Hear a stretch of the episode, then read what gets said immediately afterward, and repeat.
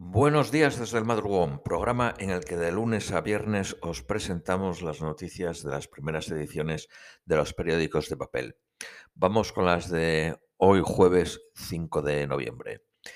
Eh, vamos con las elecciones de Estados Unidos. Para el periódico catalán La Vanguardia, prueba a la democracia americana.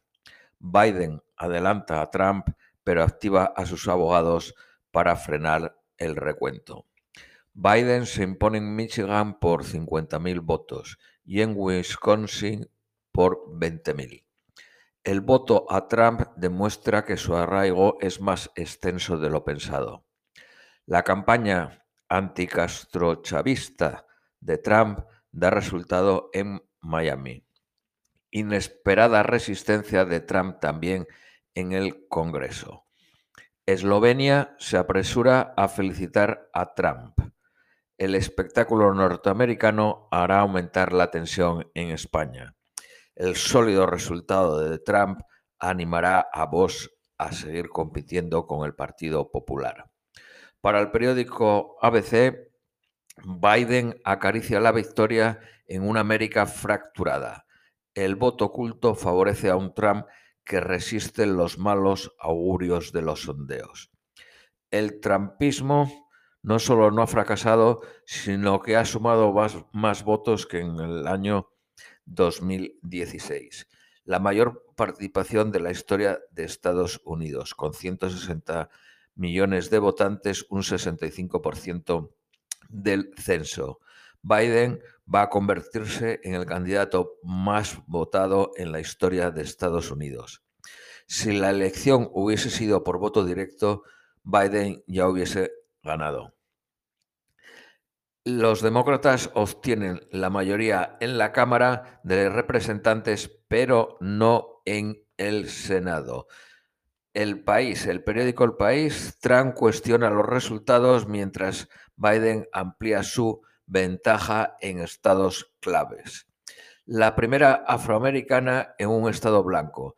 Se trata de Cory Bass en el estado de Missouri la primera senadora trans. Se trata de Sarah McBride en Delaware. Bruselas anticipa un mayor deterioro de la relación transatlántica. Los acuerdos comerciales, el clima y la actitud con Irán están en el punto de mira. Para el periódico La Razón, prudencia e inquietud en Bruselas.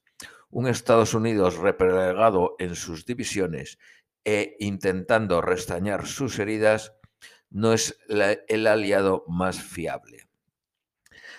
Vamos a otras noticias internacionales. Austria se une a Francia para pedir a la Unión Europea más esfuerzos contra el Islam radical.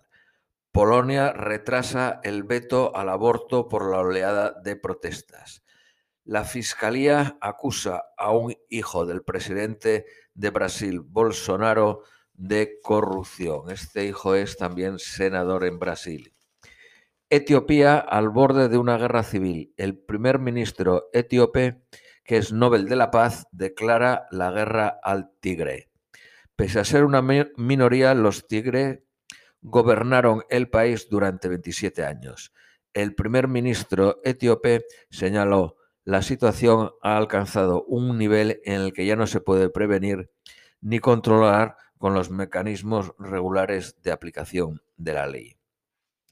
Emiratos Árabes Unidos abre un consulado en el Sáhara ocupado por Marruecos, en una dinámica de reconocimiento de la marroquineidad del Sahara.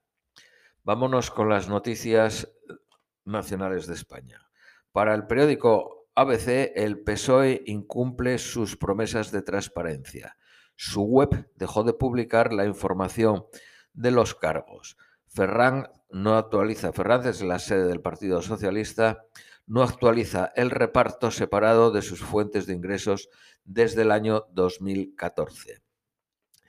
El periódico La Razón se hace eco de un informe de la Fundación SM. SM es una editorial elaborado a partir de 19.000 encuestas titulado Panorama de la religión en la escuela. y este informe respalda la continuidad de la clase de religión. Ni adoctrina ni es un privilegio eclesial. Ni siquiera tres de cada diez estudiantes ven un posible riesgo de manipulación. Actualmente cursan esta asignatura 3.300.000 estudiantes, un 63% del total. Para la vanguardia, la ley educativa revela a la derecha. La ministra de Educación garantiza que el español no saldrá de las escuelas. Para el periódico El País, Vos, partido Vos, vende caro su apoyo a los presupuestos andaluces después de que el líder del Partido Popular, Casado, rompiera relaciones con el partido Ultra en la moción de censura. Vox exige cambiar el nombre de Canal Sur, implantar el veto parental educativo, eliminar fundaciones y subvenciones de memoria histórica, ecologistas y feministas. Vámonos con las noticias de economía. Las bolsas americanas y europeas suben tras las elecciones de Estados Unidos. Para el periódico ABC, la enorme polarización evitará aprobar planes masivos de estímulos fiscales, como los que contemplaba Biden, ya que requeriría de una mayoría demócrata en ambas cámaras, cosa que parece que no va a suceder. Salga quien salga, tendrá que pactar lo que se traducirá en un programa más modesto. El paro registrado aumenta en 50.000 pese a las 114.000 nuevos cotizantes a la seguridad social debido al comienzo del curso escolar. El impuesto de matriculación subirá más de 800 euros por coche en enero. Renfe va a comprar 211 trenes de cercanías por valor de 2.726 millones de euros. No encargaba este tipo de unidades desde el año 2007. También va a comprar 40 locomotoras de AVE por valor de 295 millones. Endesa ganó 1.700 millones hasta septiembre, un 38% más. La empresa española CAF liderará el desarrollo del futuro tren europeo impulsado por hidrógeno.